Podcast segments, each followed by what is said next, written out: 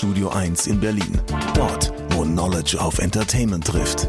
Wo sich Kulturgrößen und Szenekenner über den heißesten Scheiß austauschen. Größer als der Hype. Realer als die Realität. Genau dort steht auch ein kleines Studio 2. Und von hier kommt die neue Ausgabe von Oh Schuhen, der Sneaker Podcast mit Simon Buß und Amadeus Thüner. Schönen guten Tag und herzlich willkommen zur 74. Episode von Oshun, der modisch-lifestyleigen Selbsthilfetherapie von mir, Amadeus Thüner und Simon Buß, mein Freund. Was macht das Leben? Alles gut soweit. Ich freue mich auf eine neue Selbsthilferunde. Die 74. Wie du schon eingangs gesagt hast, ist es geworden. Mir geht's gut. Wie geht's dir? Du, ich kann auch nicht klagen. Das Wetter ist auf jeden Fall besser geworden. Es soll ja Leute geben, die sind ganz, ganz großer ja. Fan von äh, Winter in der Großstadt. Ich kann dem Ganzen irgendwie nicht so wirklich viel abgewinnen. Das war im ersten Moment ganz schön, wie das da aussah. Im zweiten Moment ist es in Berlin vor allen Dingen immer sehr grau und hässlich. Also ich bin froh, dass das jetzt ein Ende hat. Ähm, dass es so extrem von minus 10 auf plus 17 Grad gesprungen ist, finde ich halt irgendwie auch krass. Aber ähm, ja, die Sonne freut mich auf jeden Fall. Also Balkon-Season ja. ist wieder officially eingeläutet. Das ist ganz geil. Ja, das ist, das ist verrückt, wie schnell das dann gehen kann. Ich habe mich auch dazu entschieden, direkt mit den ersten Sonnenstrahlen zusammen mit meiner Freundin erstmal die Fenster zu putzen. Wir haben relativ viele und große davon und ähm, da kann man jetzt wieder durchgucken, ohne diese ganzen herbstlich-winterlichen Wasserflecken gerade gerade dran. Ich hoffe, dass das auch so mit dem Sonnenschein so weitergeht. Nicht, dass die gleich wieder nächstes Wochenende wieder zu putzen sind. Ähm, und äh, ja, das war so der Start in die hoffentlich frühlingshaftere Saison, würde ich mal sagen. Und den Startschuss in ein ganz anderes Thema habe ich in den letzten Tagen übrigens auch schon gesetzt. Ich habe ja, und das haben wir in den letzten Wochen mehrfach zitiert, in diesem Jahr noch keinen Sneaker-Pickup zu verzeichnen gehabt. Und daran habe ich jetzt endlich was ändern können. Es oh, ist der schön. New Balance der New Balance 550 ah. äh, White Red, der General Release, nicht die äh, Amy Leon Dor Version. Wobei man muss ehrlich sein, die Unterschiede liegen im Detail. Der Colorway ist eigentlich eins zu eins das gleiche. Es fehlt äh, der Amy Leon Dor Schriftzug auf der Innensohle beziehungsweise dem Zungenlabel und das Weiß bei Amy Leon Dor ist so ein bisschen ähm, wie sagt man, vintage-mäßiger, off-whitiger, äh, eierschaliger cremiger. Ähm, und äh, cremiger. Cremiger. Amadeus, das ist das Wort, was ich nutzen möchte. Das Weiß bei Amy Leondor ist etwas cremiger als dieses rein Weiß vom General Release. Ähm, ehrlich gesagt, drauf geschissen. Ich freue mich, dass ich diesen Schuh habe. Äh, er gefällt mir richtig, richtig gut und ist mein erster Pickup des Jahres. Und ich wollte nur fragen, welcher Schuh dafür dann gehen musste. Bis jetzt musste, danke, dass du fragst und mir diese Pistole gerade noch mal ein bisschen auf der Brust zurechtrückst. Hm. Ähm, bis jetzt muss, musste, ja, bis jetzt musste noch kein Schuh gehen, aber ich werde äh, nächste Woche irgendwann noch mal in den Keller runter müssen, weil ich da ein paar Sachen runtertragen muss und ähm, dann werde ich noch mal aus dem Regal der die Schuhe dürfen bleiben auf das Regal der die Schuhe gehen wenn irgendwann wieder Sneakermessen möglich sind und wir es endlich schaffen, ähm, zusammen mit unserem Kumpel Errol von Ego Trips auf irgendeine Sneakermesse zu gehen, um eigentlich nur Kaffee zu trinken und Schwätzchen zu halten. Aber genau da wird dann ein Schuh mehr mitgenommen werden. Welcher es ist, kann ich dir gerade noch nicht sagen. Bin gespannt. Ja, auf jeden Fall. Wobei man aber auch sagen muss, wenn man sich deine Instagram Stories in den letzten Tagen und Wochen angeguckt hat, mein Lieber, äh, Jordan 1, der Neutral Grey 85, Iverson Question, äh, Question, ja genau, Iverson Question mit Black Toe, ähm, du hast einen Stussy Huarachi noch gezeigt, da war auf jeden Fall einiges zu sehen und da interessiert mich natürlich auch, weil du ja anfangs auch so ein bisschen zögerlicher bei dem Geldsenden-Button deines PayPal-Accounts warst. Äh, hat sich da auch was geändert? Was ist los? Hey, es ging halt auch keinen Weg dran vorbei. Ne? Also was soll ich machen? Der John 1 Neutral Grey, das war sowieso ein Schuh, auf den ich jetzt jahrelang gewartet habe. Und als dann klar war, dass er kommt, also wie gesagt, ging oder führte keinen Weg dran vorbei. Leider musste ich ähm, in dem Fall tatsächlich mal auf Resell zurückgreifen. Das hat ein bisschen wehgetan im Portemonnaie. Allerdings war der Deal ganz gut, recht ordentlicher und ganz solider. Vor allen Dingen, wenn man sich anschaut, wo die Preise wahrscheinlich in den nächsten Monaten hinführen werden. Von daher bin ich damit vollkommen fein. Das kann man mal machen. Finde ich, musste man jetzt in dem Fall, also von daher in den sauren Apfel gebissen und rangeholt und ich bin sehr, sehr froh darüber. Also es ist einfach ein wunderschöner Schuh. Natürlich wird man ihn eine sehr, sehr lange Zeit einlaufen müssen. Das ist halt einfach eine andere Lederart, eine andere Lederverarbeitung auf dem 85er als auf allen anderen Jordans und von daher sicherlich auch eine Geschmacksfrage. Ich glaube, eine Qualitätsfrage in dem Moment nicht, weil qualitativ ist der super, aber er ist halt recht hart noch. Ne? Das heißt, da muss man ein bisschen was mitmachen. Mhm. Vielleicht dann äh, auch nochmal, habe ich gesehen, beim, beim guten Chris von Soulbox, der hat auf jeden Fall so die ein oder andere Idee, wie man diesen Schuh äh, schon mal in ähm, die Geschmeidigkeit bringen kann. So zwischen Tischbein und äh, Handtuch und sonstigen. Also da gibt's ja Ideen. Als Skateboarder hat man früher beispielsweise Schuhe auch ganz gerne mal ein bisschen geknickt und geknetet und kurz in die Mikrowelle mhm. gestellt. Mal gucken, inwieweit ich das mit dem Jordan 1 Neutral Grey jetzt machen werde. Aber ansonsten auch, dass Reebok beispielsweise schon wieder die Move gemacht hat, wie im letzten Jahr, als sie den Check Noses so von jetzt auf gleich veröffentlicht haben Jetzt machen sie das mit dem Allen Iverson Question mit, aber nicht nur mit irgendeinem Question mit, sondern halt eben mit dem Black Toe und dann auch noch OG. Also der Black Toe, der vor ein paar Jahren rauskam, hatte ja goldene Details. Der hat es jetzt nicht und genauso hat Allen Iverson den unter anderem in einem All-Star Game auch getragen. Und da fragt man sich ernsthaft, wie eine Brand wie Reebok, die eine unfassbare Basketball-Legacy Ende der 90er auch eben auf ihrer Habenseite hat, einfach überhaupt nichts im Marketing dazu macht. Also gar nichts. Der Schuh war einfach da. Ich habe den äh, bei A Few bestellt, Gruß nach Düsseldorf. Ganz easy, ähm, ohne Probleme und das halt eben bei so einem Schuh. Also ich weiß, Geschmäcker sind verschieden und sicherlich ist jetzt nicht der Question mit ein Schuh, wo alle ausflippen. Aber es ist halt eben ein Klassiker und auch gerade der Black Toe, ne? Also der ist ja nicht ohne Grund Black Toe. Ich meine, ja, die Toe ist black, aber abseits davon war Allen Iverson oder ist er wahrscheinlich auch noch riesiger Michael Jordan Fan und hat dementsprechend auch das, was man vom Jordan 1 und vom Jordan 11 kennt, adaptiert und in sein eigenes Pro-Modell einfließen lassen, wobei Reebok damals so gesagt hat, so, ja, weiß ich nicht, ob das jetzt wirklich der Fall ist, ne? aber wir lassen das jetzt mal so stehen. Also natürlich ist das der Fall. Ähm, die Inspiration ist auf jeden Fall ersichtlich ich finde den Schuh wahnsinnig stark. Und naja, er war halt einfach da. Auf der positiven Seite könnte man jetzt sagen, naja, man konnte ihn dann also auch einfach kaufen. Das ist doch auch ganz schön und äh, deswegen habe ich das mhm. gemacht. Stussy Warachi ebenfalls, also großartig, dass der Schuh wieder zurückgekommen ist. Ähm, Gerade auch der braune ist eh der Colorway, der mir bisher gefallen hat. Und da war es auch schön zu sehen, dass der eher so einen größeren Release bekommen hat. Also einen recht großen Release sogar. Er war ja zeitweise sogar noch wirklich für einige Minuten in den Online-Stores zu haben. Und das finde ich ordentlich. Ich finde es zwar sehr spannend, wie viele Leute plötzlich den Warachi wieder geil zu finden scheinen oder überhaupt jetzt geil finden. Aber 30 Jahre und äh, Jubiläum und äh, wie gesagt, ich freue mich auf den Scream Green, aber das Ganze mit dem Stüssi jetzt anzustoßen, ist auf jeden Fall eine schöne Geschichte. Ähm, aber so sind halt dann eben recht schnell recht viele Releases bei mir eingetroffen in den letzten Tagen. ich bin nicht sauer drum, aber ist dann jetzt doch wieder ein bisschen mehr geworden. ist ein bisschen so mehr. So schnell geht's. Ist ein bisschen mehr, was jetzt äh, dann wieder bei dir in der Wohnung beziehungsweise im Regal seinen Platz sucht. Aber und ich da ist sortiere gerade auch wieder ein bisschen aus, tatsächlich, muss ich auch okay. sagen. Also ich ähm, bin dieser Tage jetzt nochmal durchgegangen und habe nochmal geschaut.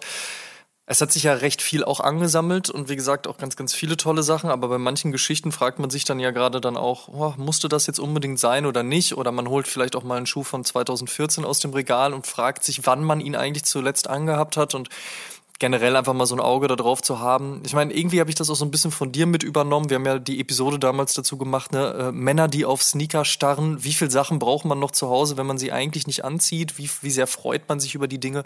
Und ich laufe da immer echt den schmalen Grad zwischen eigentlich ganz geil, dass man diese Menge hat, eigentlich total absurd, dass es diese Menge überhaupt gibt und was genau brauche ich eigentlich, was will ich überhaupt behalten? Und so schaut man dann doch immer mal wieder regelmäßig durch. In diesem Falle jetzt, weil ich wirklich auch einfach mal wieder Platz brauchte.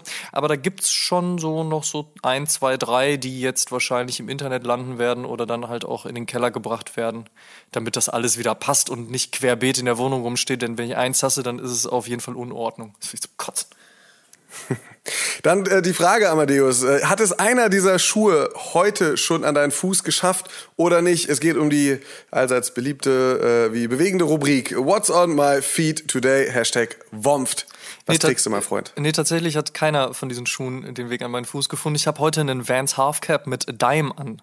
Ähm, großartig, wunderschöner Schuh, passend zum aktuellen Wetter auch, ein bisschen heller gehalten und ja, geht auf jeden Fall immer zu einer grauen Jogginghose. Dementsprechend Home Sweet Home und Vans Halfcap Dime. Wie sieht's bei dir aus? Die graue Jogginghose kann ich mitgehen. Ähm, bei mir hat's aber ein weißer äh, Supercord von Adidas unter ähm, die Jogginghose beziehungsweise an die Füße geschafft. Und das äh, zum Fensterputzen. Ich hatte es ja eingangs schon beschrieben. Ähm, ja, generell für mich der Supercord einer der Schuhe des Jahres 2019. Ähm, zumindest für mich auch das Stärkste, was Adidas in dem Jahr an neuen Silhouetten beziehungsweise an Silhouetten so hervorgebracht hat. Äh, Weil es für mich ein, ein, ein super Schuh war, so eine, so eine Kord-Silhouette, die ein bisschen was Neues, ein bisschen was anderes hatte, so ein bisschen außerhalb von wegen mir einem Stan Smith einfach relativ klassisch angehaucht war. Guter Schuh ähm, und äh, ein äh, oder mein Begleiter äh, des heutigen Tages am Fuß. Ja, damit können wir dann also ins Thema der 74. Episode starten und zwar dem großen Oshun Podcast Q&A Teil 6. Puh. Alle Jahre wieder, also äh, eher gesagt zweimal im Jahr, stellen wir uns euren Fragen dieses Sneaker-Ding ist ja ein Community-Ding und nachdem wir ja auch alle bereits durch Episode 72 gelernt haben, dass die Sneaker-Kultur nicht tot ist, wollen wir das an dieser Stelle nochmal dick und fett unterstreichen, Adding 500 Style. Vielen Dank also für die ganzen Fragen, die uns äh, via Instagram Stories beziehungsweise Instagram überhaupt erreicht haben. Es war wahnsinnig schwer, mal wieder eine Auswahl zu treffen, aber leider mussten wir, ansonsten wäre diese Episode fünfmal so lang geworden. Also dementsprechend das große Urschumm Podcast Q&A Teil 6. Eure eure Fragen, unsere Antworten. Let's go. Jo, starten wir rein mit der ersten Frage. Äh, T3R B4O oder einfach Trbo fragt, in welchem Alter und bei welchem Schuh wusstet ihr, I'm addicted? Amadeus. Also, ich habe zurückgerechnet, ich muss 21 gewesen sein und ich war vorher natürlich schon großartig schuhbegeistert. Lass du jetzt eigentlich, so war das so lange schon her ist, oder was? Dass du jetzt schon lange zurückrechnen musst, um auf 21 zu kommen.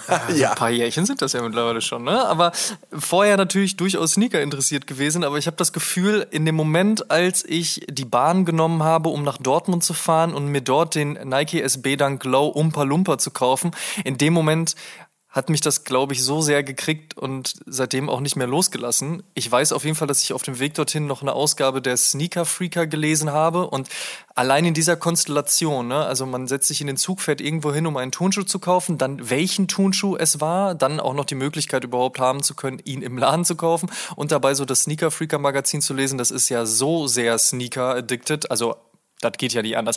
Von daher habe ich so das Gefühl, das ist durchaus irgendwie schon der Startschuss gewesen. Das ist äh, eine tolle Geschichte, wenn man sich einfach an sowas erinnern kann. Und ich meine, also äh, bis 21 zurück, haben wir gerade schon gesagt, sind ein paar Jahre, aber jetzt ja auch nicht so viel, dass man irgendwie alles vergessen würde. Aber das ist sowas Besonderes, dass man weiß, ey, man saß in der Bahn, man hat den Sneaker Freaker gelesen. Ähm, ja, das ist klingt auf jeden Fall nach dem nach dem Beginn einer wunderbaren Leidenschaft. Ja, würde ich so sagen. kann, man, kann man so zusammenfassen. Ist halt schön, wenn man sich an sowas noch erinnern kann. Kannst du dich denn noch dran erinnern? Gibt es für dich ein einschneidendes Erlebnis oder was ein schleichender Prozess? Ich glaube, äh, irgendwie letzteres. Äh, ich, ich wusste irgendwie als kleiner Junge, als ich Michael Jordan in Barcelona gesehen habe mit dem Dream Team eben, dass Footwear für mich mehr als nur irgendwas Funktionales ist, sondern hm, ja, ich glaube, damals wusste ich das so noch nicht, aber später habe ich dann festgestellt, dass es tatsächlich ein Ausdruck meiner selbst sein kann, was ich am Fuß trage. Auf jeden Fall dieser besondere Moment, der war eben 1992 und ja, sagen wir so weit äh, so bekannt. Ähm, eine Sucht war es, also eine Addiction war es nie wirklich. Ich sehe mich als ein Träger und nicht als Sammler. Und ich glaube, eine Sammlung kann wirklich ähm, zu einer Sucht werden, so eine Sammelleidenschaft. Mir ging es aber nie um eine Vervollständigung von irgendwas oder ich hatte nie ein Ziel, außer vielleicht irgendwie immer frische Schuhe zu haben. Ähm, und ähm, das ist ja auch das wichtigste Ziel. Ja, ich glaube, ich, ich, ich bin so ein bisschen besessen von Footwear, das kann man sagen. Und das seit 1992. Und diese Besessenheit ähm, habe ich vor einem guten Jahr begonnen, auf ein normaleres Maß zu bekommen. Äh, das kann ich auch sagen. Auch dieses Erlebnis ist abgespeichert. Äh, ich brauche nicht hunderte Paare, um mich wohlzufühlen. Und äh, du hast die Episode Männer, die auf Sneaker äh, starren, schon angesprochen. Ich habe in mein Regal geguckt und ich habe fünf Paar weiße Ultra Boost von Adidas gesehen und die haben für mich einfach so in dieser Reihenfolge und auch in der Anzahl keinen Sinn mehr ergeben, weshalb ich dann eben angefangen habe auszusortieren.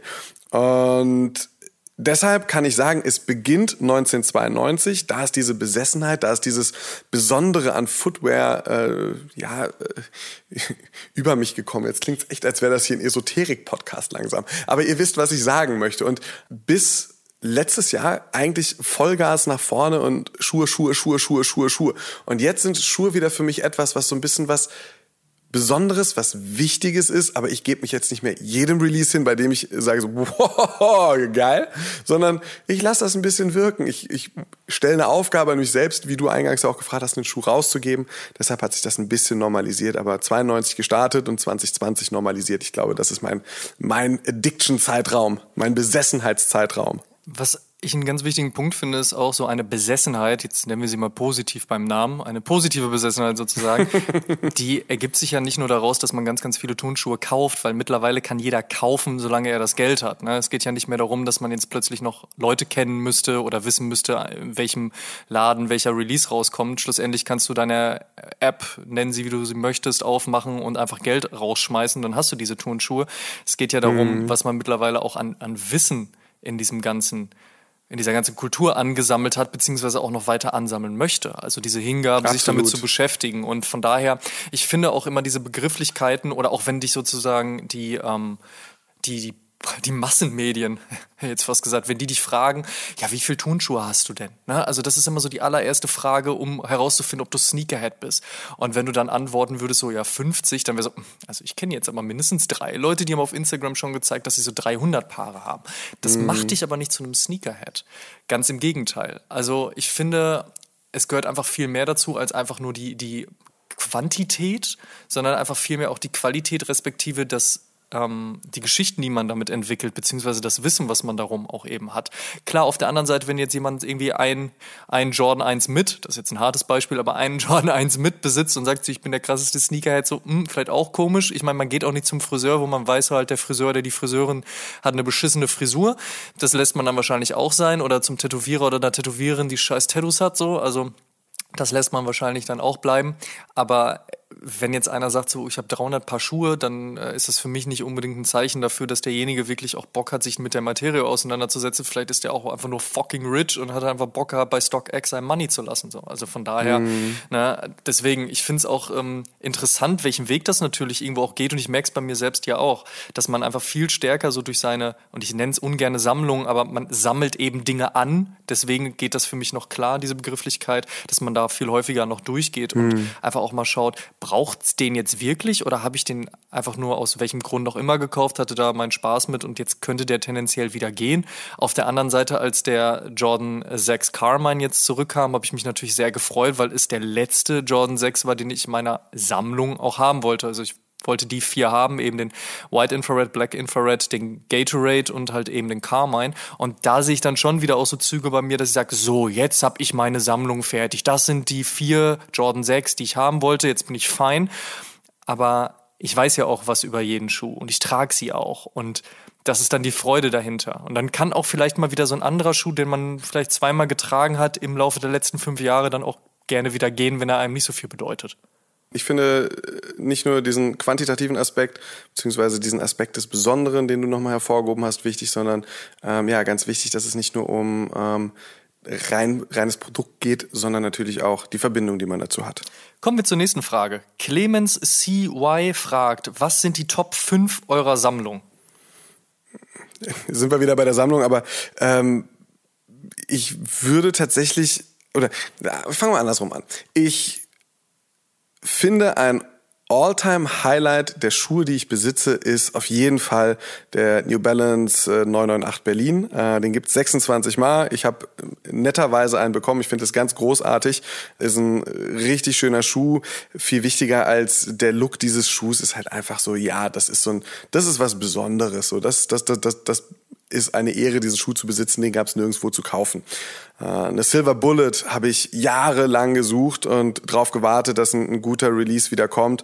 Besitze sie jetzt seit äh, Ende 2016 äh, kam dann, glaube ich, der Re-Release, genau zum Ende des Jahres 2016 äh, kam die Silver Bullet wieder besitze ich entsprechend seitdem und äh, freue mich immer noch genauso darüber wie am ersten Tag und trage den Schuh immer noch genauso gerne. Der 1er Jordan Lance Mountain ist für mich wahrscheinlich auf jeden Fall ein All-Time-Favorite und seit äh, Ende letzten Jahres endlich auch bei mir am Fuß. Air Max 3 gerade beinahe täglich äh, an meinem Fuß. Also wirklich, das ist so mein Go-To-Sneaker im Moment, der äh, Air Max 90 Infrared.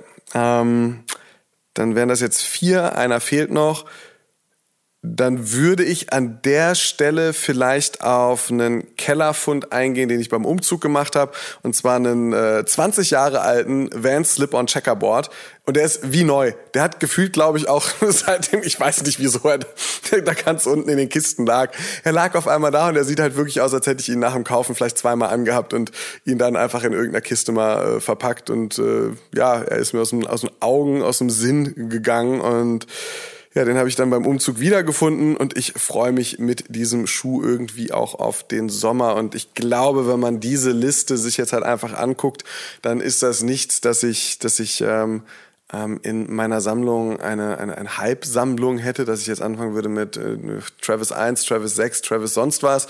Ähm, dass, es, dass es irgendwie ähm, nur in eine Markenrichtung geht. Ich glaube, so wie ich die Sammlung oder diese Top 5 meiner Sammlung, meiner, meiner Schuhe, die ich besitze, gerade aufgebaut habe, ging es mir wirklich eher so um, um die Emotionen, um ein paar besondere Dinge, die ich für mich so als besonders definiere und die für mich ähm, ähm, ja, irgendwie die mir jeden Tag aufs neue Lächeln ins Gesicht zaubern können, wenn ich sie sehe, um einfach nochmal zu sagen, wie viel Leidenschaft da drin steckt, was du ja eben auch nochmal angesprochen hast, Amadeus. Es geht nicht nur um das Produkt, sondern das, was man damit verbindet, die Geschichte, dass man den Vans auf einmal im Keller findet oder dass man dem Lance Mountain jahrelang hinterher rennt und einfach so sich was, was ganz Besonderes gönnt. Meine Top 5 an dieser Stelle, lieber Clemens.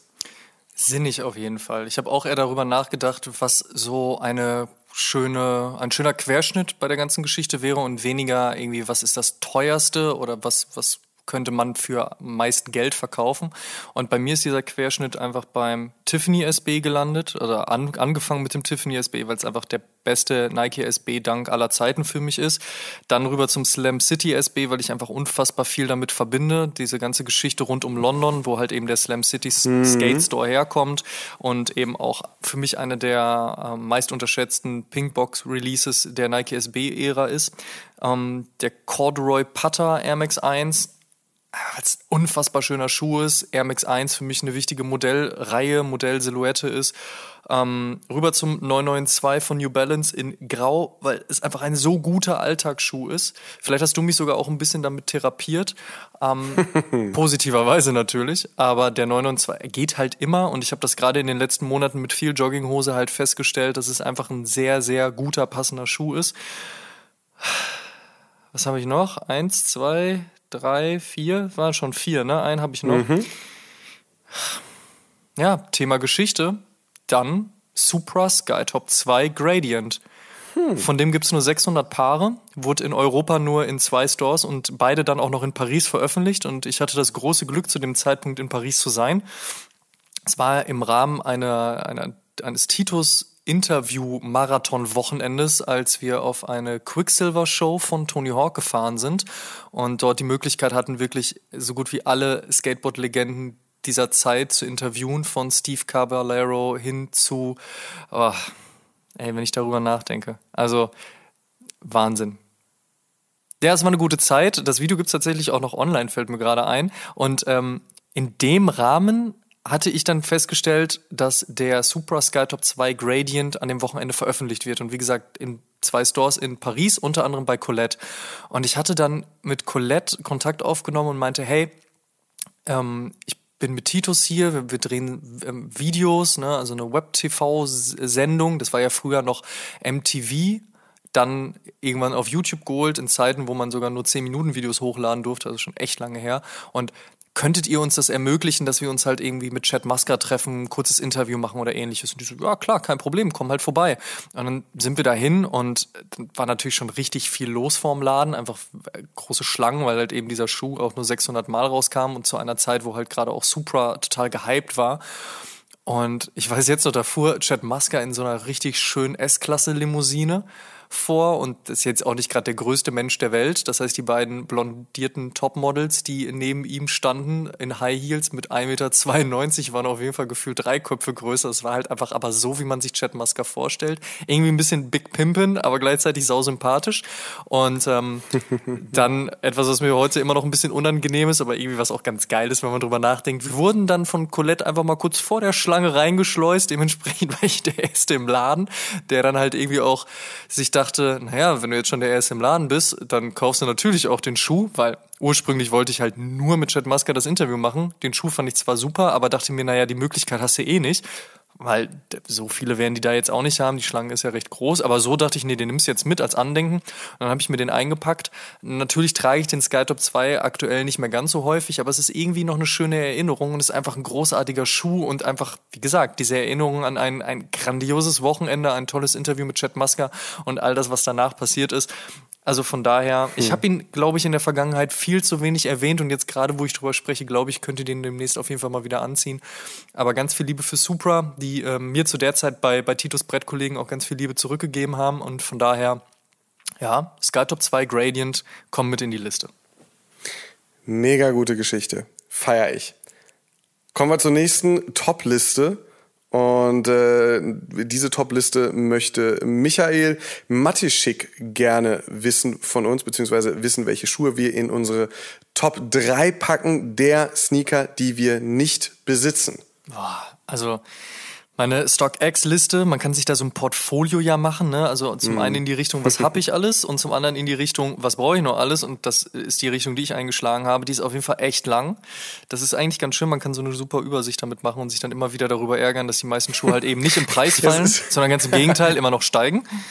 Es ist so witzig, weil ich ganz genau so äh, mich auf diese Frage vorbereitet habe. Okay, erstmal bei StockX gucken, was habe ich denn alles, welchen Schuhen folge ich, beziehungsweise wo habe ich gerade einfach so einen Basisbetrag drauflegen, wo ich sage so, ey, für den Betrag will ich den Schuh sofort nehmen. So Wenn einfach, irgendjemand ne? irgendwann mal zuschlägt, go. So. Und da sind natürlich unfassbar viele Schuhe drauf und natürlich auch Spaß an der Freude, auch sowas wie ein NYC Pigeon SB Dank. Ich glaube aber nicht, dass ich in der Zukunft fünfstellige Summen für Turnschuhe auszugeben bereit bin. Von daher halten wir es ein bisschen realistischer.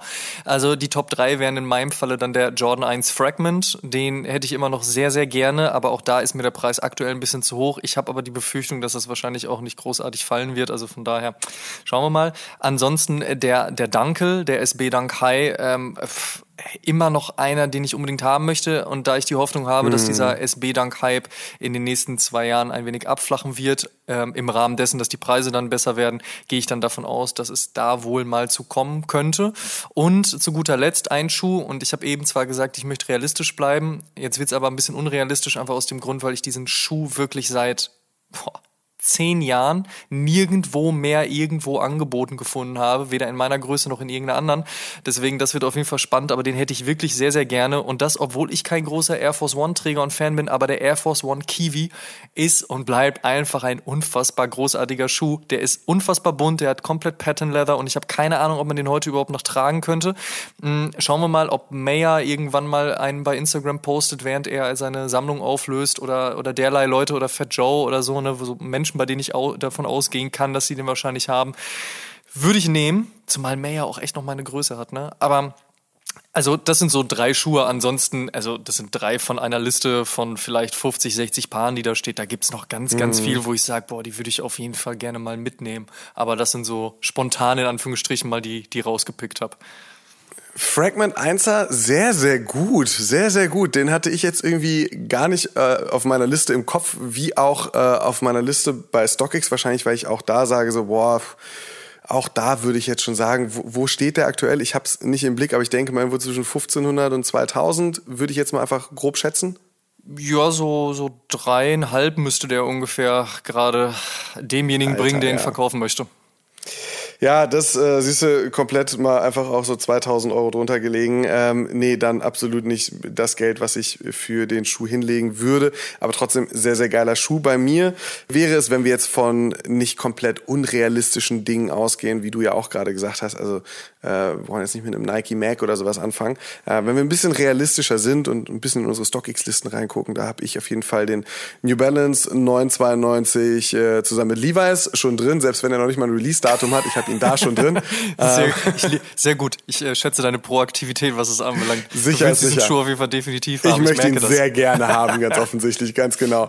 Auf Platz zwei war der äh, Amy Leon Dor New Balance 55, aber da ich ja jetzt einen habe, ähm, wäre ich an der Stelle raus und den Platz würde jetzt der New Balance 1400 äh, Grey Gum einnehmen. Ist einfach, also der 1400er äh, wenn ich jetzt sage, der beste Schuh, gibt natürlich auch noch andere Schuhe, die ich ziemlich gut finde, aber ich feiere den 1400er so sehr. Und äh, Was dieses genau Grau feierst du daran eigentlich? Was gefällt dir an der 1400er Silhouette so?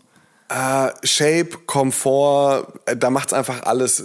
Ich weiß nicht, ich, ich, ich kann es ich kann's nicht anders beschreiben. So, es ist so ein, so ein, so ein Ding, wo für mich alles stimmt, von der kleinsten Proportion bis hin äh, zu den Grautönen, zum, also da, da, da passt einfach alles. 1500er ist mir ein bisschen, die Toebox wirkt mir immer ein bisschen zu sehr gestretched und die Mitsohlenkonstruktion gefällt mir da nicht ganz so gut. Die ist beim 1400er viel einfacher.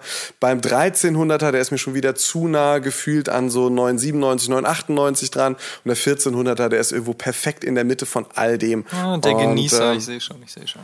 Ja, ja, deshalb, also 1400er Grey Gum, großartig. Und auf Platz drei würde ich ja, entweder den New Balance 906 oder den 740 setzen, aber auf jeden Fall wären das meine Schuhe, äh, meine Top 3, die ich nicht besitze, die ich sehr, sehr gerne hätte. Super.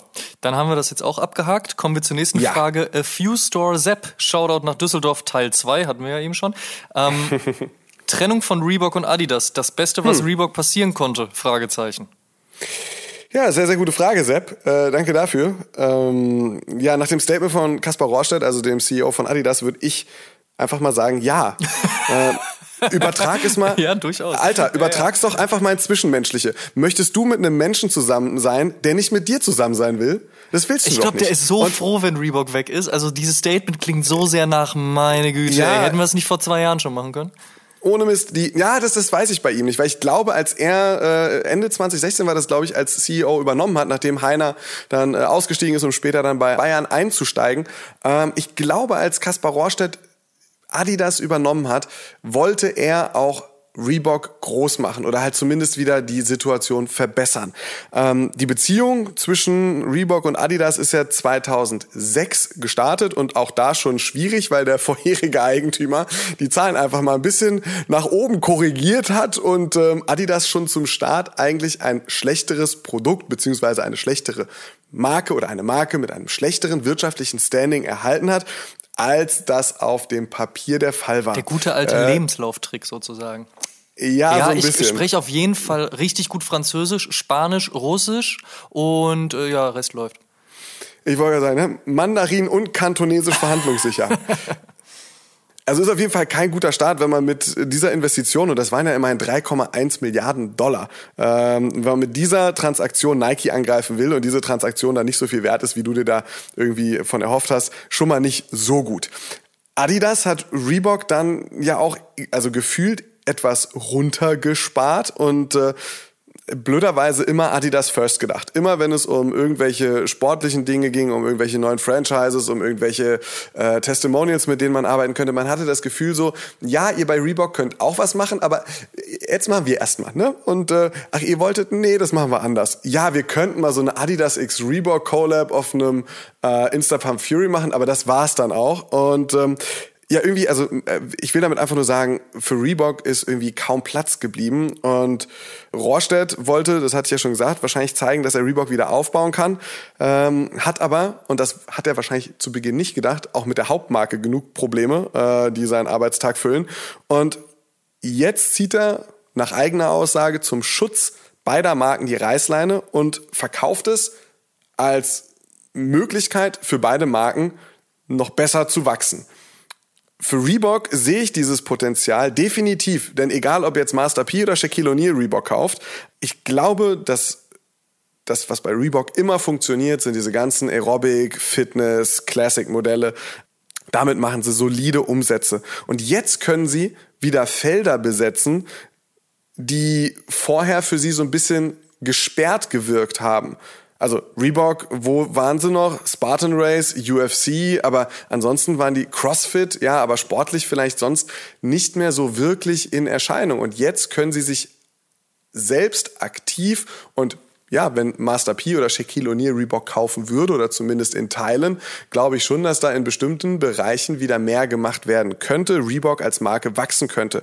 Glaube also, dass es für Reebok richtig gut ist, dass Adidas sie nicht mehr möchte. Ich glaube, der Ball liegt jetzt bei Adidas zu beweisen, dass sie ohne Reebok das Zeug haben, wieder oben anzugreifen, weil die müssen ja jetzt die Zeit, die sie dann haben und die Ressourcen, die sie nicht mehr in Reebok stecken müssen, die ehrlicherweise, ich habe mir die Zahlen nochmal angeguckt, ich glaube, bei der letzten, bei der letzten ähm, oder bei den letzten Jahreszahlen waren es, glaube ich, sechs Prozent, die Reebok am Gesamtumsatz ausgemacht hat. Reebok kann jetzt wachsen. Adidas muss zeigen, dass sie diese sechs Prozent ausgeglichen kriegen, weil sie jetzt die Kapazitäten haben, das alles irgendwie besser zu machen. Ähm, und da bin ich halt einfach gespannt. Ist das, was Kaspar Rohrstedt in netten Worten ausgedrückt hat, dieses, hey, wir haben jetzt beide das Potenzial zu wachsen, für Reebok sehr ersichtlich. Für Adidas stelle ich jetzt die Frage, wie kriegen sie diese sechs Prozent ausgeglichen? Ähm, da bin ich sehr gespannt drauf.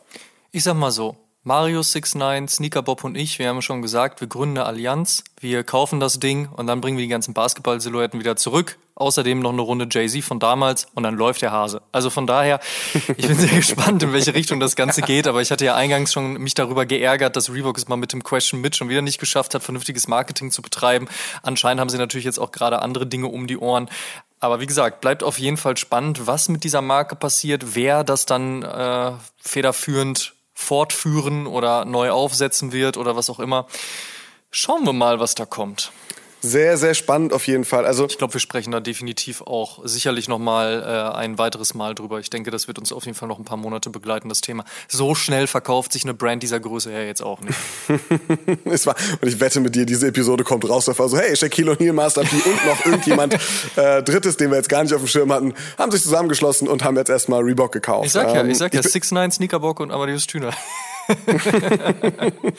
Alles klar, ich bin, ich bin sehr gespannt. Wir quatschen nochmal. Ähm, Torbam fragt, der beste General Release der letzten Jahre, Amadeus. Möchtest du oder soll ich? 992 Grey, hast du was anderes?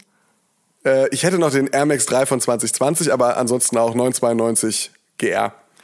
Sehr gut. Daniel Buchert, 1997, fragt, was ist die beste Hose überhaupt? Jogginghosen hat er ausgeklammert. Wenn er sie nicht ausgeklammert hätte, hätte ich hier nochmal eine Empfehlung gegeben an die Pata Essential Jogginghosen. Die sind nämlich unfassbar gut. Darin flauscht es sich perfekt durch den Tag. Aber wenn es um oh, Hosen bin, geht, ja, was bist du? Bei Jogginghosen bin ich eher äh, Pacemaker Heavyweight. Okay, Killer, die ist die natürlich auch stark, das muss man sagen. Also die Pacemaker-Geschichte von Till Jagler, die hat auf jeden Fall eine gute Qualität. Das ja. Muss ich auch bestätigen. Aber wenn es um Hosen, Klammer auf, Jeans geht, da bin ich ja mit dir schon mit dem richtigen Menschen an meiner Seite. Der hat ja immer eine Ahnung. Von daher lasse ich dich das jetzt einfach erzählen, weil das Ganze, was du jetzt erzählst, habe ich dich auch schon mal gefragt und von daher unterstreiche ich das im Voraus schon. okay, also äh, Denim, unbedingt aus Japan, Kinder. Äh, ich bitte euch, tut euch den Gefallen, kauft euch mal eine schöne, schwere, original japanische Denim mit Salvage-Naht und äh, allem Zip und Zap. Das ist wirklich, das wird euch die Augen öffnen. Richtig, richtig gut. Denim immer japanisch, gerne auch japanisch und äh, in Anführungsstrichen die Light-Variante, beispielsweise in Portugal weiterverarbeitet, äh, machen auch einige. Aber ich finde das unglaublich gut. Für mich war das so, ich habe früher, keine Ahnung, vor 20 Jahren, als ich noch jung war, habe ich auch mal bei H&M und Zara irgendwie eine Jeans gekauft und mich immer gewundert, wieso die dann teilweise nach einem halben Jahr oder nach einem Jahr ähm, mal gerissen sind. Ähm, ganz, ich weiß nicht, kennt ihr das auch, wenn dann so auf den Knien so der Stoff langsam dünn wird, kurz bevor er transparent ist? Das ist so, ähm, ähm, das ist mir mit einer, mit einer original japanischen irgendwie noch nie passiert und das sind wirklich Investitionen, die liegen dann so bei 150 aufwärts gerne mal kann auch mal ein bisschen günstiger sein, aber äh, so in dem Bereich. Und man kriegt dafür wirklich einen Begleiter fürs Leben, möchte man fast sagen. Also da kann ich euch nur empfehlen, japanisches Denim. Ich mag Edwin sehr gerne, ich mag Japan Blue gerne. Ähm, Im Zweifelsfall in jeder größeren Stadt gibt's einen, gibt's einen guten Denim Store in Berlin, 14OZ zum Beispiel. Geht da mal hin, die Jungs und Mädels kennen sich aus und ähm, können euch da dann auch ein bisschen beraten. Ansonsten, wenn es um Cargo geht, äh, Nike ACG für mich irgendwie ähm, äh, auf jeden Fall top, was Schnitt, Verarbeitung und äh, die Anzahl der Taschen betrifft. Und zu guter Letzt, äh, ich habe mir Ende letzten Jahres eine, eine wunderbare Korthose von Ami geholt und dieser Extreme Carrot Schnitt, den sie haben, Leute, Leute, Leute, das ist der Wahnsinn. Tolles Chord ähm, und ein toller Schnitt. Ami, äh, erst jetzt für Hosen auf meinem Radar aufgetaucht, aber ganz, ganz zauberhaft. Ich schmeiß noch Dickies rein, der Klassiker, der Workwear Pants ja, klar, überhaupt. natürlich. Wenn man halt keine O-Dog tragen möchte, weil die einem ein bisschen zu breit ist und man vielleicht nicht weiß, wo seine Chuck Taylor All-Stars sind und man den Crib Walk verlernt hat und Snoop Dogg überhaupt nicht mehr hört, so dann kann man auch noch zu Slim Straight übergehen. Die habe ich nämlich genommen. Ähm, großartig. Wird nicht alt, das Ding. Ja, nee, äh, Dickies auf jeden Fall mega, mega gut. Da eine kleine Geschichte. Die waren äh, irgendwann in den 90ern, als äh, man sich auf den Titus Megalog gefreut hat. Äh, ich weiß gar nicht, was die damals gekostet haben, irgendwie 59 oder 79 Mark. Irgendwas so in dem so richtig Dreh. teuer waren die nie, das stimmt, ja. Nee, nicht richtig teuer, aber auf jeden Fall so, war schon, also für einen 16-Jährigen eine ja, Investition klar, also erstmal. Das natürlich, das stimmt schon. Und ein Kumpel äh, hatte einen Vater, oh Wunder, ja, aber der hatte regelmäßig Geschäftsreisen in die USA und hat die dann aus irgendeinem äh, Outdoor-Store am Flughafen für 15 Dollar das Stück mitgebracht. Und das war der Killer. Stark. Auf einmal hattest du Dickies Hosen zum Skaten und äh, der Junge hatte viele Freude, viele Freunde wahrscheinlich. Der Junge hatte ne? viele Freunde und wir hätten ja. jedes Übergepäck subventioniert, wenn er nur gefragt hätte. Das war ganz, ganz grandios. Ähm, kommen wir zu Jizz 3000. Toller Name übrigens. Ähm, welcher ist der hässlichste Sneaker aller Zeiten? Ich sag Balenciaga Triple S und er hm. möchte ergänzen mit Fila Disruptor. Finde ich beides furchtbar. Aber wem es gefällt, ja. dem gefällt's ist genau das, was ich jetzt auch sagen würde. Ne? Ist ja immer eine Geschmacksfrage und über Geschmack lässt sich nicht streiten. Aber die Frage nach dem Fiat Multipla der Sneaker-Kultur. Ich hätte noch eine Nike Luna Charge mit eingeführt. Das war damals so diese Mischung aus, äh, aus Roshi Run, irgendwie ein Air Max 90 Eyelets und äh, keine Ahnung, Adidas Tubular, hätte ich jetzt gesagt. Also irgendwie hat Nike versucht, mehrere Dinge zusammenzubringen, die einfach nicht zusammengehören. Und, äh, hat, hat aus meinem Empfinden aus richtig verkackt. Und ähm, wo wir es gerade von Adidas haben, ich glaube, es gehörte auch zur ZX Flux Serie, bin mir nicht mehr ganz sicher. Auf jeden Fall, als diese Varianten langsam so absurde Formen angenommen haben, dass du noch nicht mehr erkannt hast, ob das jetzt, keine Ahnung, ähm, ja, ernst gemeint von Adidas ist oder irgendwie ein Rip-Off von jemandem, der, keine Ahnung, sehr viele mehr Dioptrien hat als ich, ähm, war dann ein Schuh dabei, der äh, hinten das Heel Tab, ach das Heel Tab, Entschuldigung, äh, das Heel Cage komplett transparent hatte. Das heißt, du bist in einen Schuh reingeschlüpft und man hat deine Ferse angucken können. Und ich dachte immer so, komm Freunde, das ja, kann jetzt nee. nicht mehr euer Ernst sein. Also dem ist ein bisschen viel Kuchen. Würde ich auch noch anführen. Aber ansonsten bin ich auch bei dem Balenciaga Triple S vollkommen d'accord. Ja, ich glaube, damit hat sich das Thema dann auch. Phil Uhlig ja. fragt, habt ihr manchmal das Gefühl, man sei zu alt für bunte Sneaker und Hoodies? Jeden Tag, wenn es um viel zu bunte Sneaker geht, jeden Tag, wenn es um viel zu bunte Outfits geht, aber niemals, und zwar wirklich niemals, würde ich einen Hoodie und eine viel zu tief sitzende Hose hinterfragen.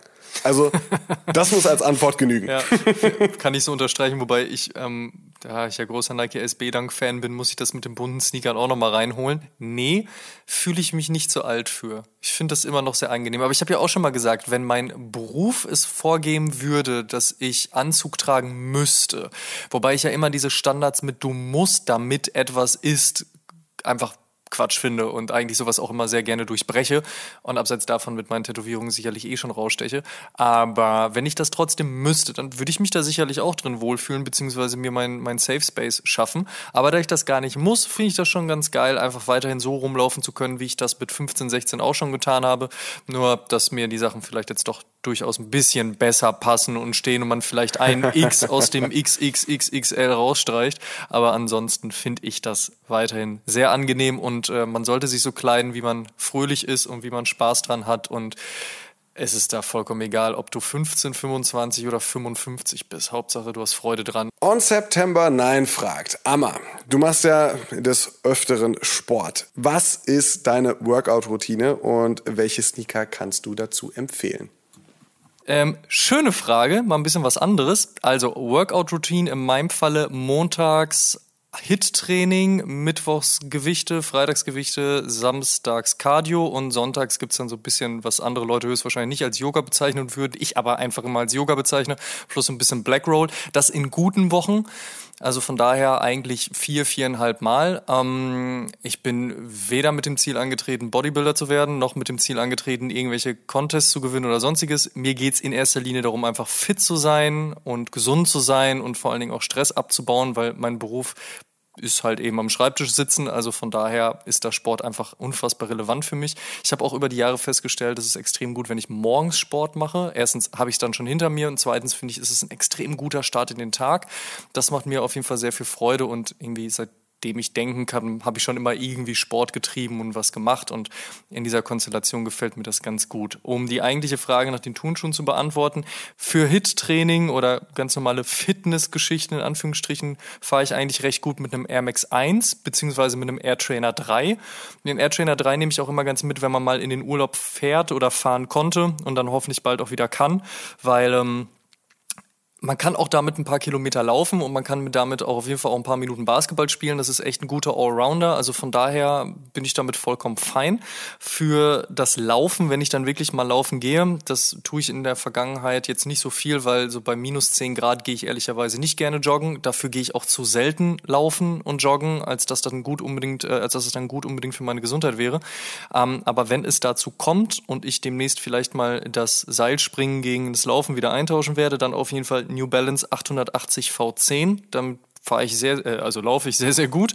Und dann habe ich noch was zum Basketballspielen und das ist der Air Max 16 Audacity. Auch damit in den letzten Saisons, wenn man sie so nennen möchte, auf jeden Fall gut Meter auf dem Freiplatz gemacht. Und ja, das sind so meine drei, vier Schuhe, mit denen ich auf jeden Fall ganz gut durch diese Zeit komme.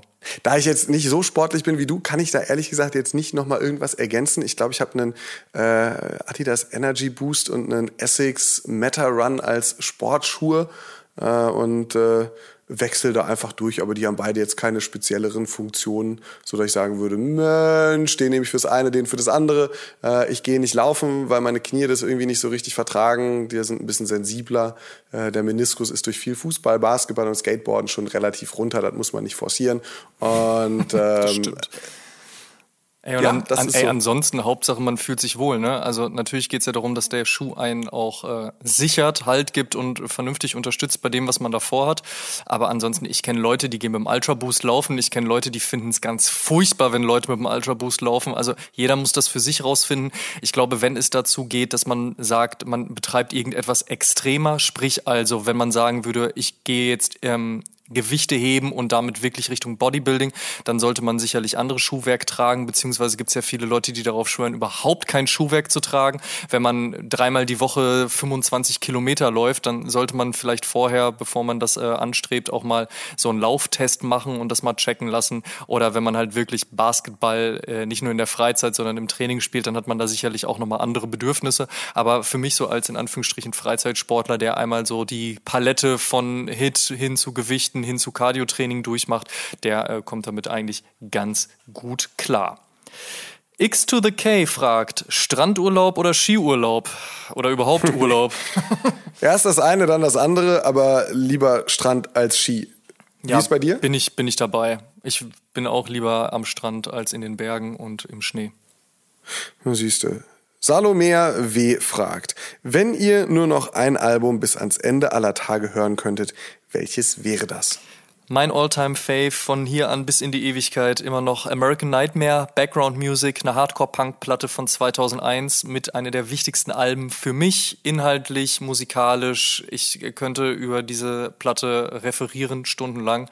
Könnte ich eigentlich nicht tun, weil wir haben ja einen Podcast, dafür ist es ja da. Lasst das aber an dieser Stelle, weil wir auch schon fortgeschritten sind in der Zeit. Und bevor ich hier jetzt doch drei Stunden rausmache, ja, lassen wir es mal. Aber American Nightmare Background Music, wer Interesse an Hardcore-Punk hat, sollte diese Platte eigentlich kennen. Falls dann nicht, bitte einmal reinhören und mir dann Bescheid geben, dass ich einfach vollkommen richtig damit liege. Es ist das beste Album der, der Welt. Ich würde mich auch gerne so klar positionieren können. Ich kann es leider nicht. Ich habe äh, irgendwie Rye-X, Dawn, ganz grandioses Album, ist mein, ist mein Flugangstalbum. Ich mag Flugzeugfliegen nicht so gerne. Ich habe jetzt nicht so eine richtige, richtige, richtige Panik beim Fliegen, aber ich mag es einfach nicht. Und äh, wenn ich Rye-X höre, dann kann ich fliegen. Also zumindest kann das Flugzeug fliegen und ich kann mich beruhigt darin das aufhalten. Das kann ich aber vollkommen nachvollziehen. Also die Platte in der Konstellation, ja, ja, das, das verstehe ich, das fühle ich. Wunderbar. Ja, zu Hause zu Hause sonntags morgens oder auch mal samstags abends oder wann auch immer. Äh, Martin Kohlstedt, äh, Strom, ganz tolle Klaviermusik. Autofahrten, und das ist jetzt so, das sind jetzt so zwei Alben, die jetzt noch kommen, die ich da ganz fantastisch finde. Äh, Kendrick Lamar, Good Kid, Mad City. Für mich immer noch eins der großartigsten Rap-Alben überhaupt und vielleicht, vielleicht sogar das großartigste Rap-Album überhaupt. Diskutabel natürlich. Äh, Kanye West, My Beautiful Dark Twisted Fantasy. Fantastisch. Ich kann mich an diesen Alben, die ich gerade genannt habe, nicht satt hören. Äh, Salomea, wenn du mir verzeihst, dass es jetzt nicht nur ein Album ist, sondern vielleicht vier, dann würde ich das gerne so stehen lassen. Falls nicht, tut's mir leid. Dann kann ich die Frage nicht beantworten. ja, dann, dann, tut's, ja, tut mir das jetzt leid an dieser Stelle. Äh, machen wir mit der nächsten Frage weiter, damit du aus diesem Dilemma rauskommst. Jute Nutte, und auch da schon wieder ein toller äh, Instagram-Name, Shoutout, äh, der beste Oasis-Song aller Zeiten. Boah. Ja, ich bin kein Oasis Wall, Don't Look Back in Anger. Nee, bist du nicht? Echt? Ich mag die Gallaghers sehr, sehr gerne, alle beide. Ähm, sie sich aber ein, nicht, das ist aber schön, dass du sie dann magst. es gibt ein Video, in dem äh, Liam Gallagher als Vertretungslehrer in einer Grundschule ähm, auftritt oder halt einfach ähm, sich da dann so ein bisschen den Fragen der Kids zum Thema Fußball und Familie stellen muss. Und es ist einfach göttlich, wenn kleine Kinder fragen, und was ist jetzt mit deinem Bruder? Und er halt einfach Zähne knirscht und sagt, oh, mein Bruder ist nicht so cool. Dieses Kennst Video ist Gold. Es ist wirklich Internetgold und das, das mag ich ja gerne. Aber ich bin, wie gesagt, kein Die Hard Fan von Oasis. Äh, ich glaube, meine Top 3 wären Don't Look Back in Anger, Stand By Me und wahrscheinlich auf Platz 1 äh, Stop Crying Your Heart Out. Boah, stark. Also ich würde mich jetzt auch nicht als Oasis Ultra bezeichnen, aber trotzdem habe ich ganz viel Liebe für diese Band. Einfach wunderbares, ähm, wunderbares Schaffen auch. Auch geile Legacy. Einfach auch noch so eine der wirklich letzten Rockbands, die wir so gesehen haben.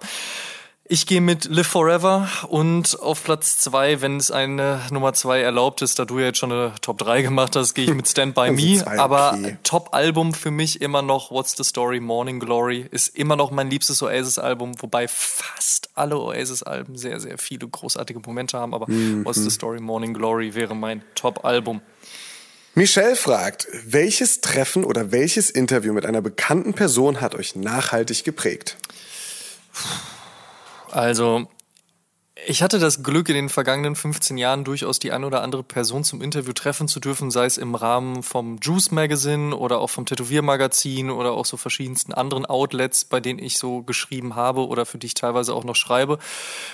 Da gab es im, eigentlich wirklich zu 95 Prozent gab es nur großartige Gespräche, weil ich durchaus auch ein bisschen selektiv daran gegangen bin und immer gesagt habe, wenn ich sowas mache, dann möchte ich da irgendwie auch was rausziehen. Also mache ich nur Interviews dann, wenn ich glaube, dass da eine geile Story bei rumkommen kann. Und das hat, wie gesagt, zu 95 Prozent, also sprich in den meisten der Fällen auch wirklich funktioniert. Was mir bis heute immer noch sehr stark im Sinn geblieben ist, ist auf jeden Fall das Treffen mit Don Ed Hardy, dem Tätowierer, den viele Leute höchstwahrscheinlich eher davon kennen, dass er irgendwann seine Tattoo-Designs äh, verkauft hat an Christian Audiger, der daraus halt eben die Marke Ed Hardy gemacht hat. Aber ich spreche von Don Ed Hardy, dem Tätowierer, der Western Traditional Tattoos überhaupt erst so wirklich richtig groß gemacht hat. Natürlich mit vielen anderen auch, aber eben als wirklich sehr, sehr großer Name. Und das, das war krass beeindruckend. Ich habe mich mit dem in, in Berlin getroffen. Ähm, zum Interview und das, was er erzählt hat, ähm, im Rahmen des Interviews ging es um seine äh, anstehende Veröffentlichung der Biografie. Es, es war krass. Ich hätte gerne noch Stunden länger mit ihm zusammengesessen, um mir alle möglichen Geschichten darüber anzuhören, was er überhaupt für ein Leben gelebt hat und was für eine Arbeit und für ein Schaffen er geschafft und gelebt hat. Wahnsinnig. Ähm, das ist auf jeden Fall etwas, was mich noch nachhaltig immer wieder beeindruckt, darüber nachzudenken, wie, wie was, was dieser Typ halt eben äh, erschaffen hat. Mm, und eine andere Person, wenn ich jetzt hier noch welche rausziehen müsste oder aus meinem Gedächtnis ziehen müsste, wäre es wahrscheinlich die treffende Unterhaltung, die ich mit Machine Gun Kelly hatte. Einem äh, Rapper, der mittlerweile eher so die Reinkarnation von Blink 182 geworden ist und aktuell vor allen Dingen in den Schlagzeilen ist, weil er mit Megan Fox zusammen ist. Geiler Typ. Ähm, ich habe mich allerdings mit dem in Zeiträumen oder zu Zeitpunkten unterhalten, als es ihm ganz und gar nicht so gut ging, zumal man natürlich auch heute immer nur so sieht, was so nach außen getragen wird, wer weiß, wie es ihm wirklich geht, aber Damals war sehr, sehr klar, dass er auf so Kurt Cobain-esken Faden wandelt und das war überhaupt nicht schön. Und ich hatte da ein Interview mit ihm fürs Juice-Magazin. Ich glaube sogar, dass man das online noch finden kann. Also wer Interesse hat, ähm, da hatte ich mit ihm gesprochen, während er gerade im Tourbus war und es war bei ihm früh morgens und es war wirklich sehr melancholisch, fast depressiv, was er zu erzählen hatte. Und man hat einfach gemerkt, dass ein sehr gebrochener Mensch und auch ein sehr gebrochener Künstler, der gleichzeitig aber versucht, das Beste und Positivste für ihn und für seine Tochter und auch für seine Fans heraufzubeschwören und dann immer 150 Prozent live gegeben hat, was aber natürlich auch dazu geführt hat, dass er wiederum sehr wenig Energie danach hatte für sich und sein Seelenheil und zu sehen, dass er nicht zum Club 27 äh, gehörte. Das äh, freut mich auf jeden Fall sehr, aber das waren so Gespräche, die einen auf jeden Fall dahingehend nachhaltig geprägt haben und ähm, wenn ich auch überlege, wie er so drauf war, als wir uns irgendwann mal in Berlin getroffen haben, also wirklich so von Himmel hoch jauchzend und einem so, ey, nice to meet you, yeah, let's hang up, blah, dies, das und so, komm, cooles Interview. Innerhalb kürzester Zeit zu, ich schreibe meine Security an, weil sie irgendwas gerade nicht geschissen kriegt und warum gibt's gerade das Essen nicht beim Catering und der Soundcheck war gerade scheiße und ähm, warte mal hier kurz zehn Minuten, ich muss mich eben aufregen und Stühle durch die Gegend schmeißen. Wahnsinn. Also auch da halt eben eine Künstlerpersona und eben auch ein Mensch. Und, und ja, das sind so Sachen, die einen auf jeden Fall nachhaltig beeindrucken. Klingt auf jeden Fall so. Also Donald Hardy natürlich super spannend, aber was du gerade über Machine Gun Kelly gesagt hast, ist natürlich, Alter, das ist ja, ist ja wahnsinnig krass. Ja, das ist, aber ich meine, das sind, das sind ja aber auch die Gründe, warum, und ich glaube, das spricht für uns beide, warum wir so Interviews halt eben gemacht haben und machen, weil uns die Personen dahinter interessiert haben. Mhm. In erster Linie ist es natürlich das, was man nach außen gezeigt bekommt, das Schaffen, die Kunst, die Arbeit, aber dann will man ja wissen, wo die daherkommt und was da halt entsteht und warum und weshalb. Und das war irgendwie auch immer so der Antrieb, überhaupt sich mit Leuten zu unterhalten, einfach herauszufinden, was da los ist, beziehungsweise vielleicht auch was für sich selbst rauszuziehen in die eine wie in die andere Richtung. Und mhm. ja. Wie sieht das denn bei dir aus? Du hast ja auch in den vergangenen 10, 15, 20 Jahren durchaus den einen oder anderen Menschen getroffen. Ich erinnere da an äh, Momente mit LeBron James oder auch einem Michael Jordan, der so an dir vorbei huschte. Da ist man ja dann immer so ein bisschen, bisschen neidisch auch. Also, das sind dann so die positiven Momente sozusagen. Ja, das sind dann die schönen Geschichten. Ja, das sind so, also tatsächlich in den letzten Jahren unglaublich viele, unglaublich tolle Dinge passiert und ich wette, äh, so wie du eben den Rahmen hättest sprengen können bei dem besten Album, was für dich das beste Album ist, ähm, American Nightmare, könnte ich jetzt den Rahmen sprengen, wenn es darum ginge, äh, so diese ganzen Gespräche oder Begegnungen einfach nochmal so Revue passieren zu lassen oder zu rekapitulieren. Das beste Interview, das ich, glaube ich, je geführt habe, weil es für mich dieses verrückte Ding war so, also das, das interessanteste Gespräch einfach war, das, wo ich wirklich auch selbst, also fuck, ich will es wissen, ich finde es gerade total geil, mit dir darüber zu reden. Und ich glaube, ich habe das hier auch schon ein, zwei Mal gesagt, war äh, ein Gespräch mit einem blinden Jungen zum Thema Schönheit. Äh, das habe ich damals für das Ding geführt, äh, die junge Welle des SWR. War ein total schönes Gespräch. Der war äh, so 16, 15, 16 Jahre alt und mit jemandem, der noch nie in seinem Leben wirklich gesehen hat, also nur so ganz schemenhaft, wenn über überhaupt, äh, mit dem über das zu sprechen, was für ihn schön ist. Äh, in einer Welt, in der es eigentlich sehr viel um das Visuelle und den visuellen Reiz geht, gerade wenn man um, über Schönheit spricht äh, und sich Fernsehwerbung für Make-up oder sonst was anguckt, dann ähm, war das halt ein, eine tolle Erfahrung, diese, diese 20, 30 Minuten mit diesem jungen Kerl da zusammenzusitzen. Ein mega interessantes Gespräch war das äh, Interview mit Nick Galway, dem Vice President Design bei Adidas 2018 im März in Paris, als der Adidas Derupt vorgestellt wurde. Ähm, wir hatten so einen 20 Minuten Interview-Slot, um dieses Release-Event zu eröffnen. Und wir haben uns zwei Stunden vorher, wir hatten unter der Woche mal telefoniert und wir haben uns zwei Stunden vorher dann äh, im Louvre getroffen und haben zwei Stunden lang also eigentlich wollten wir nur kurz eine Durchlaufprobe machen und dann bequatschen, wie es weitergeht und dann irgendwann das Ding anfangen. Wir haben ab dem Moment des Treffens und des Hallo-Sagens bis wirklich, bis wir dann halt zu diesem, durch diese ganzen Hinterausgänge und, und, und Wege durch den Louvre ähm, an die Bühne geführt worden sind, wir haben ununterbrochen miteinander geredet. Wir haben zwei Stunden miteinander gequatscht, dann dieses Interview geführt und nach dem Interview gab es ein Essen und nach dem Essen haben wir nochmal eine Flasche Rotwein zusammen geleert und einfach weitergeredet. Und das war einfach fantastisch. Die besten Momente. Ja, das ist ein fantastisches Gespräch einfach entstanden. Und das fand ich halt einfach so schön. Man merkt halt einfach so, okay, man ist auf einer Wellenlänge. Und ich glaube, Nick Galway, der ansonsten in Calabasas mit irgendwie Kanye West oder sonst wem rumhängt, hat auch schon interessantere Gesprächspartner in seinem Leben oder illustrere Gesprächspartner getroffen als mich vielleicht. Aber in dem Moment hat es einfach Klick gemacht und wir haben uns halt einfach gut unterhalten und das war äh, ganz zauberhaft. Und er ist ein richtig, richtig guter Kerl. Jeremy Scott war wie so eine Elfe, den habe ich auf der Pariser Fashion Week 2015 oh, wow. getroffen das ist so, der Typ ist, der Typ ist halt einfach eine, eine ganz krasse Erscheinung. Der hat eine unglaubliche Ausstrahlung, ist so richtig ja. sanft und warmmütig und, und, und ja, einfach ein, ein, toller Kerl. So, so in seiner ganz eigenen Welt, glaube ich. Der ist, der ist, der ist, der ist irgendwo, irgendwo ganz anders. Aber ähm, dabei ist er halt einfach irgendwie großartig oder hat auf jeden Fall auf mich großartig gewirkt. Und wahrscheinlich, weil es ja auch um die Frage ging, so was hat uns am meisten oder am nachhaltigsten geprägt, würde ich vielleicht sagen, die Gespräche und Interviews mit Joko Winterscheid und Frank Elstner.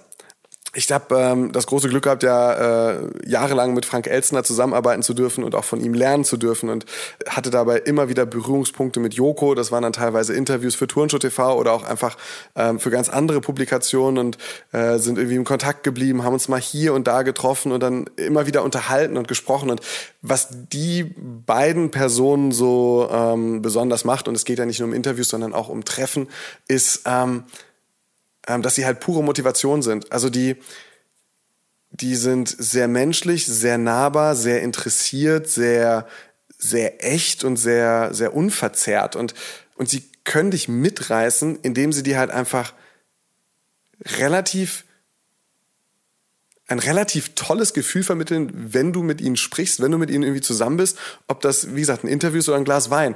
Und können dich motivieren, die können dich mitreißen, die können einfach sagen, okay, ja, ey, habe ich gesehen, war total cool, ey, hat mega Spaß gemacht, ja klar, lass nichts.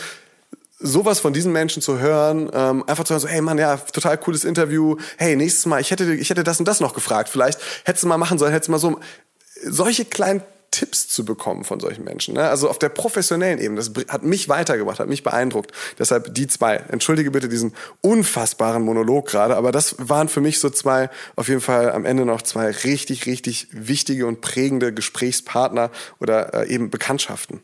Aus meiner Sicht ist es ganz wichtig, einen schmalen Grat zu gehen zwischen, ich versuche so die persönliche Ebene zu erreichen, leicht freundschaftlich, immer sympathisch, aber gleichzeitig nicht anbiedernd und auch immer noch in der Möglichkeit, kritische Fragen zu stellen, weil ich finde nichts schlimmer als so Interviews, die die ganze Zeit nur so, so wischiwaschi sind oder halt eben nur das mhm. Ego streicheln sollen. Ähm, natürlich gibt nicht jede Interviewperson gleich her, dass man mit dem über was auch immer spricht. Ähm, aber trotzdem sollte man sich natürlich irgendwo auch noch die, die kritische Nachfragemöglichkeit vorbehalten, beziehungsweise auch noch auf dieser Distanzebene sein. Aber das meine ich eben mit schmalem Grad. Und wenn man den gut geht und auch der Gegenüber darauf Lust hat, dann können da einfach unfassbar viele spannende Gespräche entstehen. Und wie du schon sagst, dann sind es nicht nur Sachen, die inhaltlich interessant sind, sondern die eben auch motivierend sein können, ne? man, wo man Sachen für sich selbst mitnimmt. Und das ist bis heute auch immer noch das, was mich persönlich antreibt, wenn ich mich mit Leuten unterhalte, sei es jetzt wirklich im Rahmen eines Interviews oder einfach nur eines längeren Gespräches.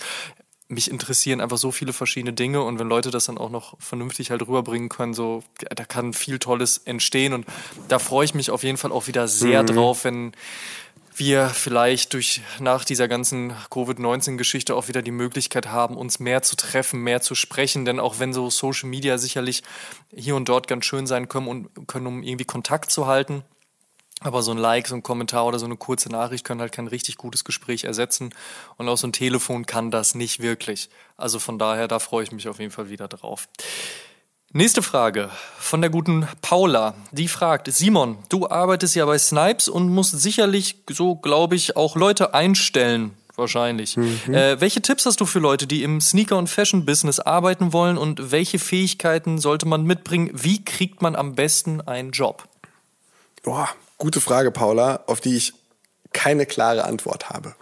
Ähm, ich zum Beispiel habe nur, in Anführungsstrichen, ein Abitur, mehrere angefangene Studiengänge, die ich nicht zu Ende gebracht habe und ein Zeugnis der Axel Springer Akademie. Ich würde mich also erstmal nicht als eine, zumindest auf dem Papier, als eine Fachkraft bezeichnen. Und genau das ist für mich der entscheidende Faktor, wenn du wissen möchtest, wie du wohin kommst, wenn es um Karriere geht. Ähm, möchtest du einen Job, in dem man eine Fachkraft sein muss oder ähm, für den man bestimmte Dinge mitbringen muss, die nicht unbedingt in Büchern stehen? Zum Beispiel der Arzt, egal ob ein Allgemeinmediziner oder ähm, ein Gefäßchirurg, you name it, der sollte eine Fachkraft sein. Also da kann man mit Leidenschaft für die menschliche Anatomie nicht so viel ausgleichen, ja, würde ich jetzt schwierig. mal behaupten. Ja, ja. Ich setze den Schnitt da, da gefällt er mir am besten. In anderen Bereichen ist das nicht so. Äh, da kann man mangelnde Fachkenntnis mit Leidenschaft oder halt Erfahrung und anderen Skills wettmachen. Ähm, ein gutes Beispiel, guckt euch Better Call Saul an. Der Typ kann ungefähr alles, weil er eine Leidenschaft dafür hat und weil er, ähm, weil er Dinge verkaufen kann. Ich möchte jetzt kein Berufsfeld nennen und da sagen, so da kann man viel ausgleichen, wenn man nur. Das würde vielleicht ein bisschen, ein bisschen zu weit führen. Ähm, aber so stelle ich auch ein. Ich suche immer die beste Person für das, was ich brauche. Und diese Person muss nicht unbedingt auf dem Papier gut sein.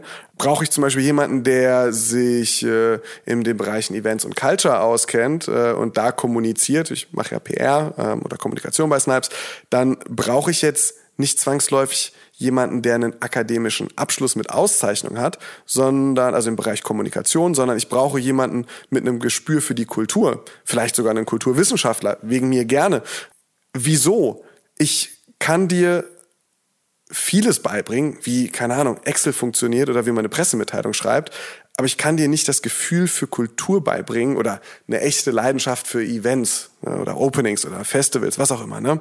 Ähm, und Deshalb, liebe Paula, wenn du einen Job suchst, schau dir das Berufsbild an, wo du hin möchtest, setz dir ein Ziel und versuch dein Skillset entsprechend ähm, auch deine Erfahrungen dahingehend aufzubauen. Ähm, oder, so habe ich's gemacht, fang halt einfach mal irgendwas an, merk dann selbst, na, das ist es vielleicht nicht so ganz für mich. Also da äh, das Jurastudium kann ich getrost schmeißen, ich möchte doch in die Medien, geh in die Medien und mach.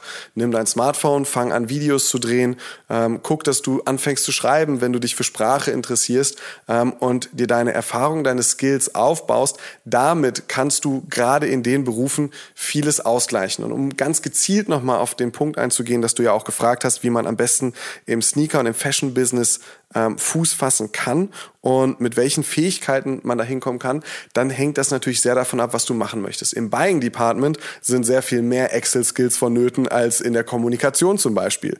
Ähm, Im Online-Shop äh, sind vielleicht Programmierer-Skills gefragt. Das sind wahrscheinlich Dinge, da kannst du sehr viel mit Learning by Doing machen. Bestimmte Dinge sind halt einfach, die stehen auch in irgendwelchen Lehrbüchern, die kann man dann da erlernen, ob das an der Universität ist oder in irgendeinem Online- Kurs. Und ähm, ja, im Marketing wirst du ein bisschen mehr Leidenschaft für die Materie brauchen, um die Produkte, also ob das jetzt ein Sneaker ist oder eine Hose, ein T-Shirt oder was auch immer, verkaufen zu können, um es an die richtige Zielgruppe bringen zu können. Da musst du halt eine gewisse Knowledge haben. Da kann man einiges auch studieren und aus Lehrbüchern lernen, aber ich glaube, mit einer gewissen Erfahrung kann man da sehr viel ausgleichen. Und ähm, ja, das sind so die, die Punkte, glaube ich, die für mich wichtig sind auf dem Weg und äh, auch die Punkte, nach denen ich oder die Kriterien, nach denen ich versuche einzustellen. Leidenschaft, oder? Leidenschaft ist ja, echt ein essentieller absolut. Punkt einfach. Wenn du keine Leidenschaft für das mitbringst, was du da machen sollst oder machen willst dann irgendwo eigentlich auch, dann funktioniert das wahrscheinlich vorne und hinten nicht. Dass gewisse Skillsets da sein müssen, das ist eigentlich auch klar.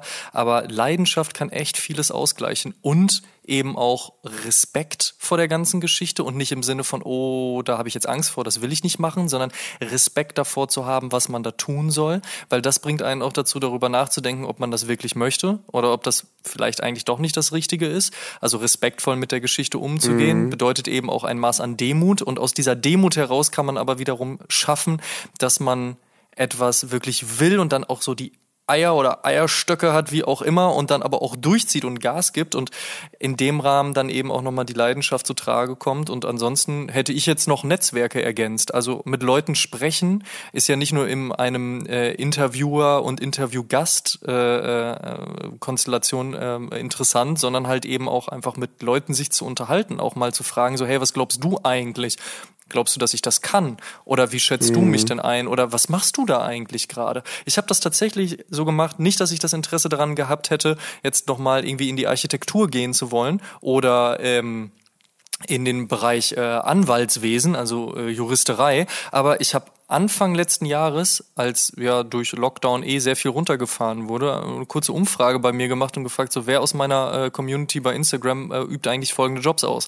Und haben sich zwei Leute gemeldet. Einer hatte gesagt so, ey, hier, ich bin ähm, äh, Architekt und der andere sagte, ich bin Jurist. Und dann habe ich einfach eine Stunde mit denen telefoniert, weil mich einfach unfassbar interessiert hat, warum diese Personen diesen Job ausüben. Was treibt euch an? Was ist das, das Spannende für euch? Und ich habe da, ohne wie gesagt, dass ich Architekt oder Jurist werden wollte, ähm, sehr vieles raus ziehen können. Das heißt also, sich mit Leuten unterhalten, austauschen, was ist die Inspiration, warum steht man morgens überhaupt auf, was begeistert einen an einem Job.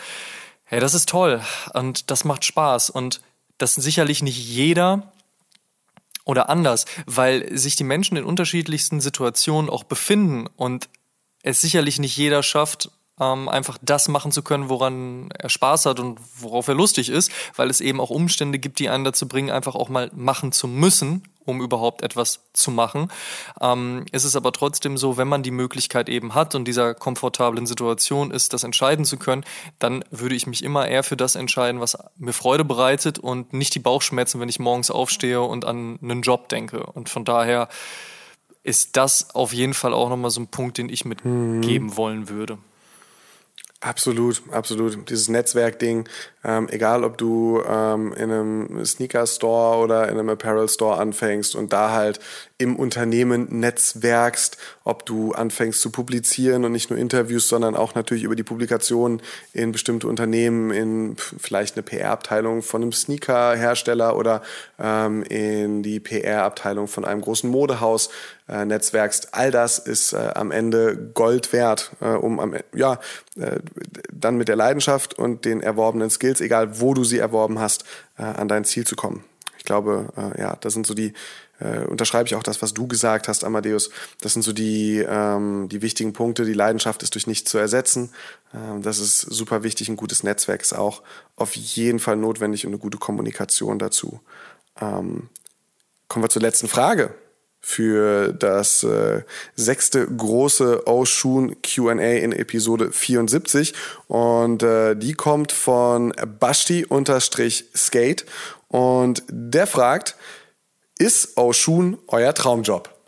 Und ich habe das letztens schon in einem Interview gesagt und kann das hier nochmal wiederholen.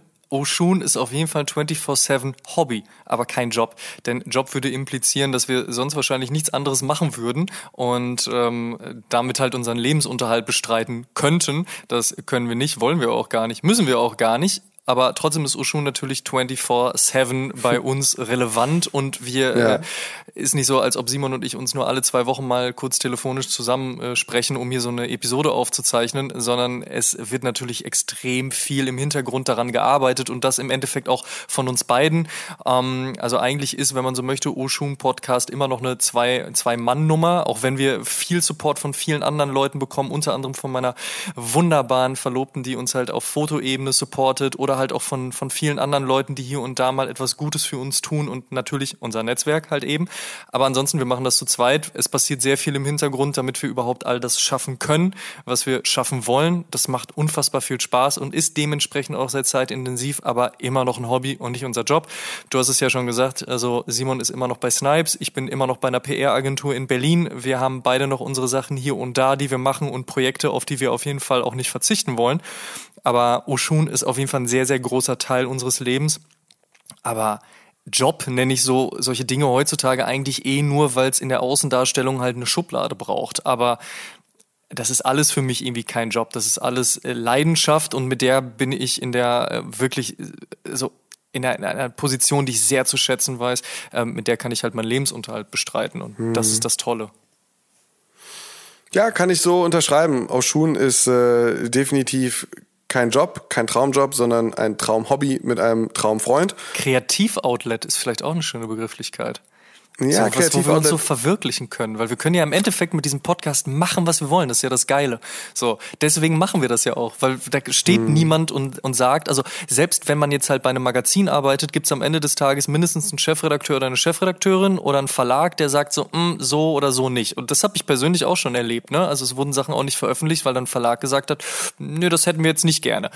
Das haben wir bei diesem Podcast nicht. Wenn wir mhm. sagen wollen, was wir sagen wollen, sagen wir, was wir sagen wollen. Und das ist halt das Geile. und auch alles, was dazugehört, sei es jetzt Instagram oder was wir auf Pinterest machen oder hier und da und alle, alle, alle kreativen Überlegungen, die wir auch noch so in unserem Kopf haben, all das können wir machen. Und das ist saugeil mhm. und es ist natürlich schön zu wissen, dass es auch Leute gibt, die uns zuhören und eine Community gibt und dass es auch Brands gibt, die Interesse haben und halt diese ganze Arbeit durchaus hier und da auch mal honorieren. Aber am Ende des Tages, das muss es alles nicht. Hauptsache, wir haben Spaß an der ganzen Geschichte. Ich habe dir das jetzt vorweggenommen, sorry.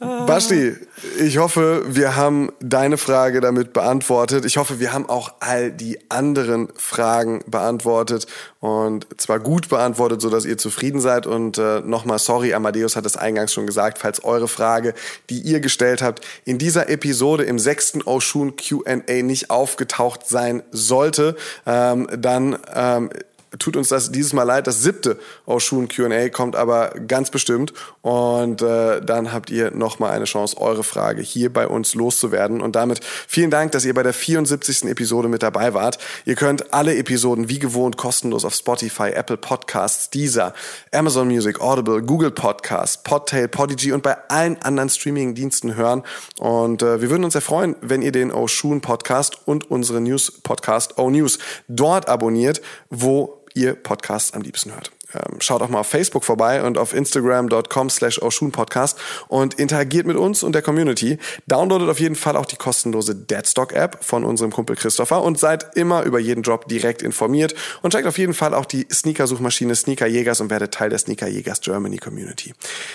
Sehr freuen würden wir uns über fünf Sterne und eine positive Bewertung bei Apple Podcasts. Über 300 positive Bewertungen hat Oshun schon und eine Rezension würde ich hier sehr, sehr gerne mit euch teilen. Magic Sneaker schrieb vor ein paar Wochen schon, ein Hammer. Bin Fan seit Folge 1. Es ist immer noch Wahnsinn, wie man die Leidenschaft bei den zwei geilen Dudes raushört. Für mich sind sie Teil der deutschen Sneaker-Promis. Richtig geil. Weiter so auf noch weitere tausend Folgen. Ja, hey, äh, vielen, vielen Dank. Das geht runter wie Öl, mein Lieber. Tut uns den Gefallen und supportet die Podcasts und erzählt mindestens einem Freund oder einer Freundin, die sich für Sneaker und Streetwear interessiert, von uns. Schuss im Love, ihr Lieben. Dankeschön und wir hören uns in der nächsten Episode wieder. Bis dahin, macht's gut. Tschüss. Ciao, ciao.